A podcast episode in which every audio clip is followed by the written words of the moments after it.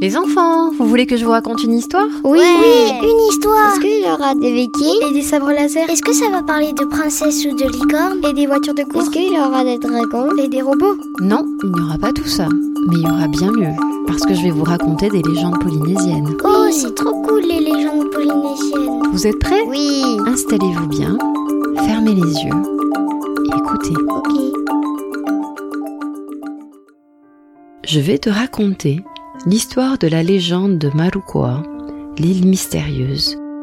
Un livre de Tumata Robinson, illustré par Patrice Cabla. Il y a très longtemps, vivait sur une île perdue, dans le Pacifique, une tribu mystérieuse. Personne, en réalité, n'avait vu ou rencontré aucun de ses membres, mais chacun avait entendu parler de son existence et des histoires incroyables circulaient sur ce groupe d'êtres exceptionnels qu'on appelait le peuple de Marukoa. Des marins racontaient qu'ils entendaient des sons étranges à la tombée de la nuit. C'était comme un chant ou une mélopée murmurée qui flottait dans l'air au coucher du soleil. Pourtant, quand les marins scrutaient l'horizon, ils ne voyaient que les vagues qui disparaissaient au loin. On disait que ces hommes, ces guerriers, menés par leur chef Teritane, étaient particulièrement bien bâtis, à l'aise, aussi bien sur terre que sur mer, et qu'ils pouvaient même passer de longs moments sans respirer sous l'eau. Certains affirmaient qu'ils étaient mi-hommes, mi-poissons, qu'ils étaient nés avec des ouïes et que leurs pieds étaient palmés. D'autres certifiaient qu'ils passaient tant de temps sous l'eau que la moitié de leur visage était bleu comme l'océan. Terit Ane et son frère Tavi étaient encore plus grands et imposants que leurs semblables.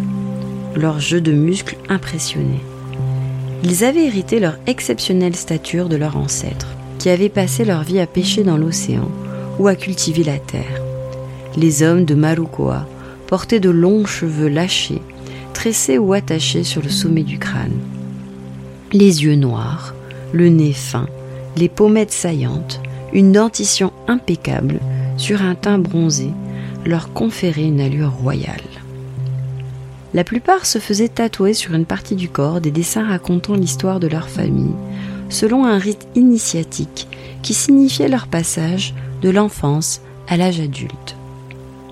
On disait aussi que les femmes étaient très belles, avec de grands yeux noirs en amande, une peau couleur de miel et de longs cheveux tombant en bas des reins.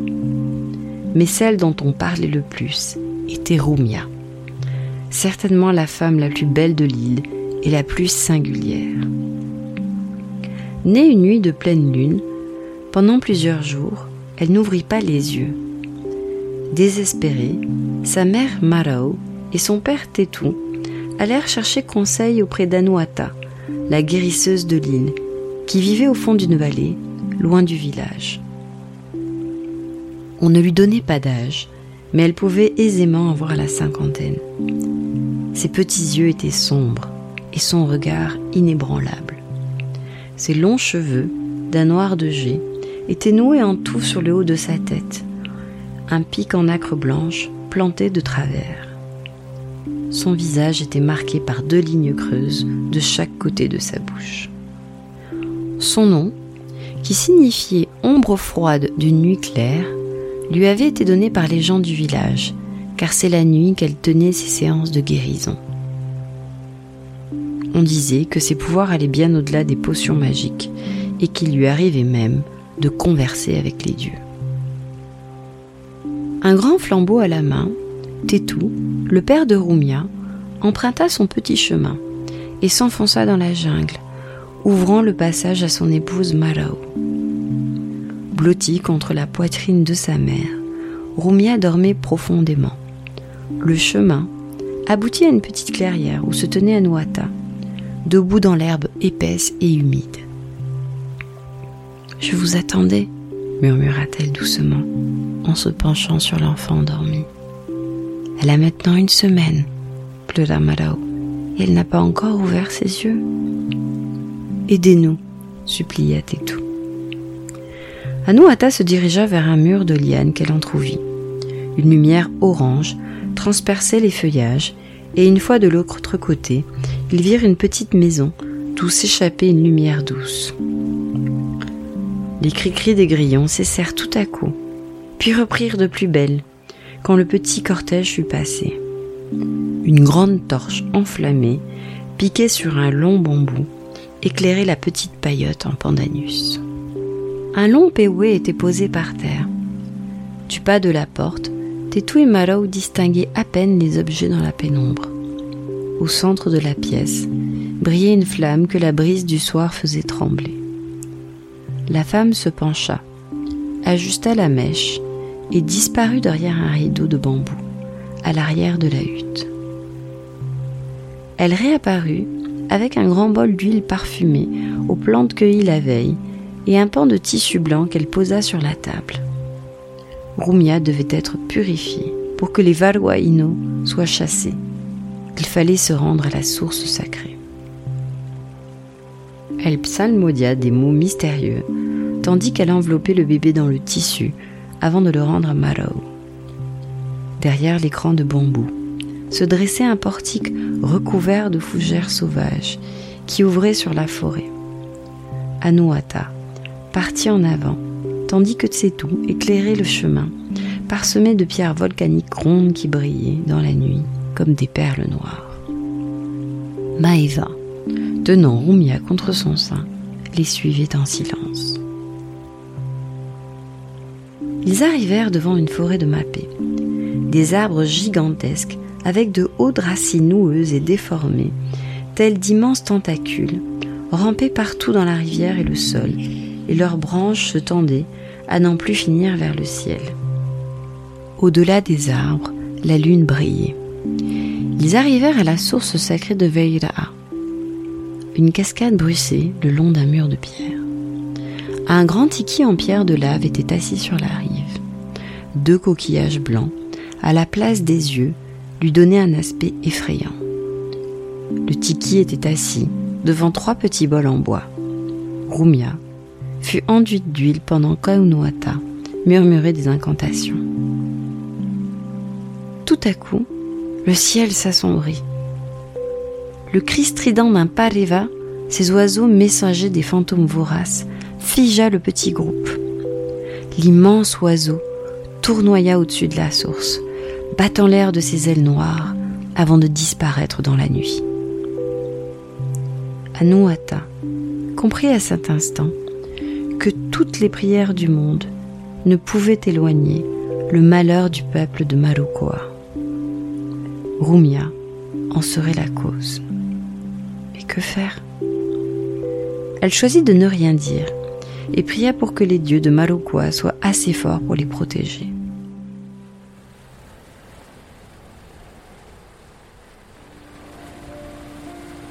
Le lendemain matin, Rumia ouvrit ses yeux.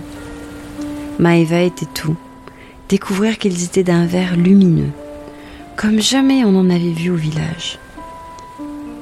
C'est de cette femme que ta vie, le petit frère du chef Terit Ané, allait tomber amoureux.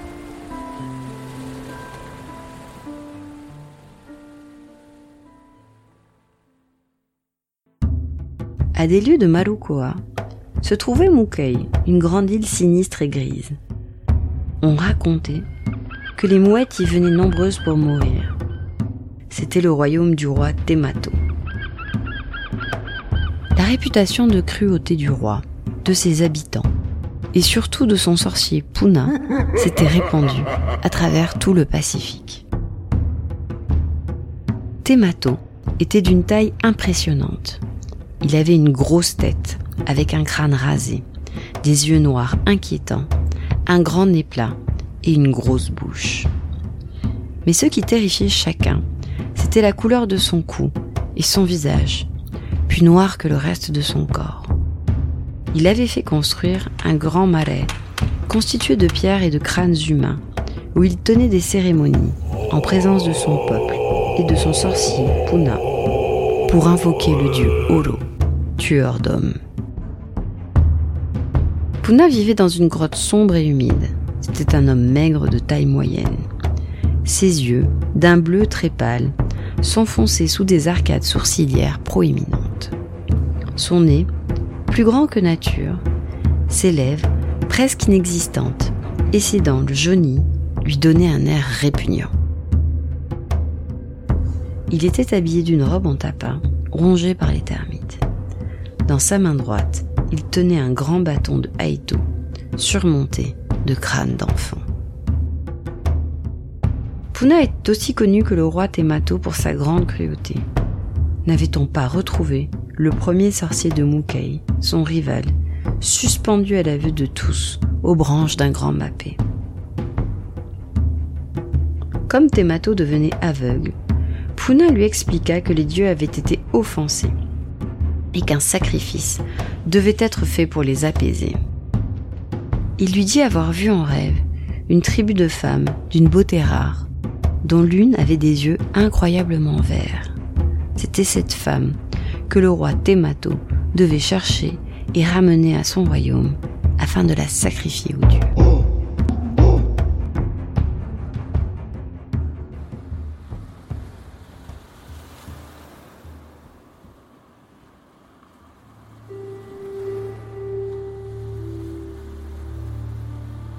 Des années plus tard, sur l'île de Marukoa, et après des jours de préparation intense, une grande fête avait lieu en l'honneur des hommes de la tribu qui s'apprêtaient à partir sur leur pirogue pour plusieurs jours de pêche.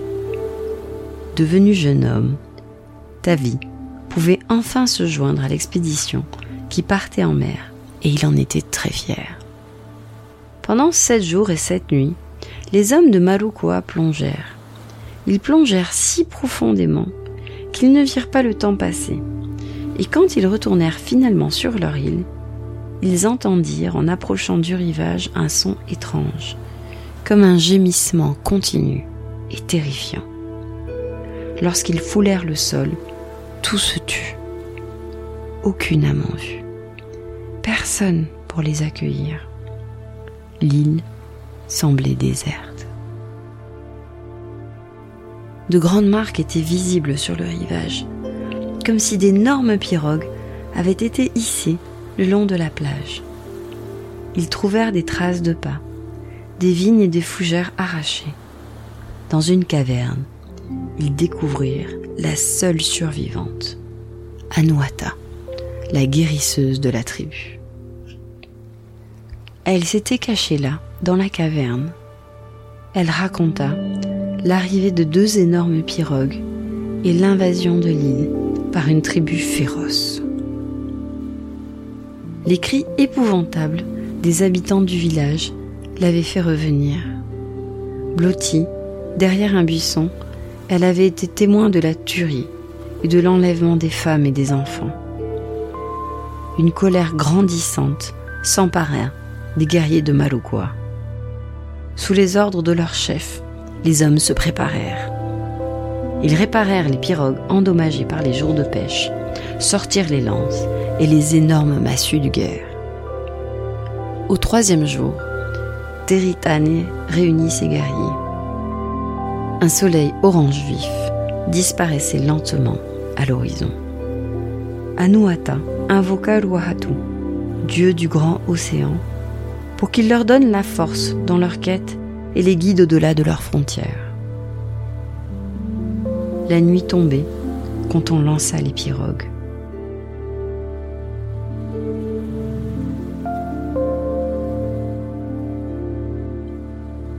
Arc-boutés, les hommes de Marokoa fendirent l'océan de leurs rames au rythme d'un tambour posé à l'avant de la pirogue. Pendant des jours, desséchés par le soleil, les hommes de Marukoa ramèrent inlassablement à travers le Pacifique à la recherche de leurs femmes et de leurs enfants. Affamés, ils plongeaient dans l'océan pour se nourrir. De temps en temps, il leur semblait que, des abysses sombres, surgissaient un groupe de femmes de leurs îles.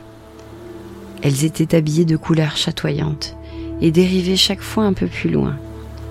En suivant ces apparitions mystérieuses, ils finirent par échouer dans l'épaisseur d'une nuit sombre sur Mukei l'île du roi Temato. Regroupés sur la plage, les guerriers de Marukoa hissèrent leurs pirogues et, dirigés par Anuata, coururent tels des fantômes vers le village de Munkei, qu'ils trouvèrent désert. Des sons assourdissants de tambours se firent entendre des profondeurs de la vallée, au-dessus du village.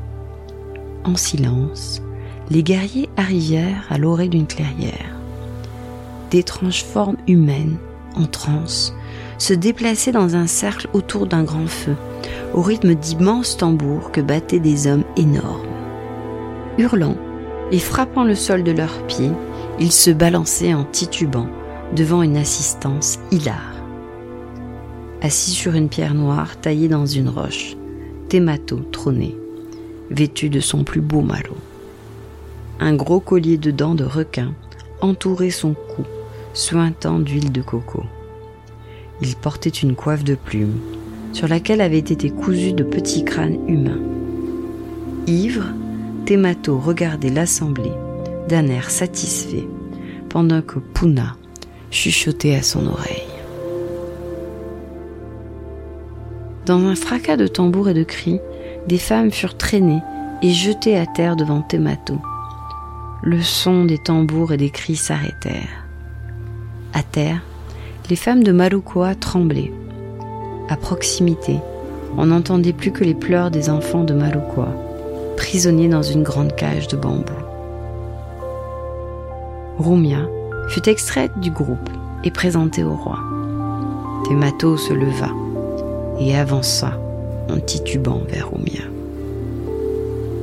Les habitants de Mukai, dansant et caquetant, se remirent à frapper le sol à coups de pieds et de branches. Les belles femmes de Marukoa allaient être offertes au roi Temato, puis aux hommes de Mukai.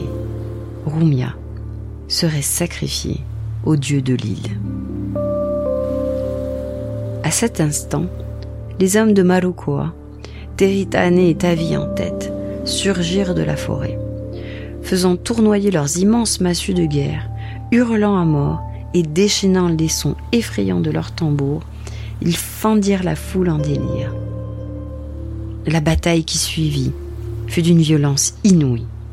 Le roi Temato, Puna et sa garde rapprochée furent tués, tandis que les habitants de Mukei s'enfuyaient dans les vallées. Les guerriers de Marukoa repartirent avec leurs femmes et leurs enfants. L'histoire se répandit dans tout le Pacifique. Et c'est ainsi que des hommes, provenant du monde entier, partirent à la recherche de l'île mystérieuse de Marukoa et de ses femmes légendaires. Certains revinrent avec des histoires fabuleuses, tandis que d'autres disparurent pour toujours, renforçant encore un peu plus la légende. Aujourd'hui encore, les marins continuent à dire qu'à un certain endroit du Pacifique, ils entendent des sons étranges à la tombée de la nuit, comme un doux chant flottant dans l'air. Ils ont beau chercher au loin quelques rivages, ils ne voient rien d'autre que l'interminable océan où déferlent les crêtes blanches des vagues. Vous venez d'écouter La légende de Marukoa, l'île mystérieuse, une histoire écrite par Tumata Robinson, illustrée par Patrice Cabla et éditée au Vent des Îles, édition de Tahiti. Merci à Tumata Robinson et à Au Vent des Îles pour leur aimable autorisation. À bientôt pour de nouvelles aventures sur notre podcast.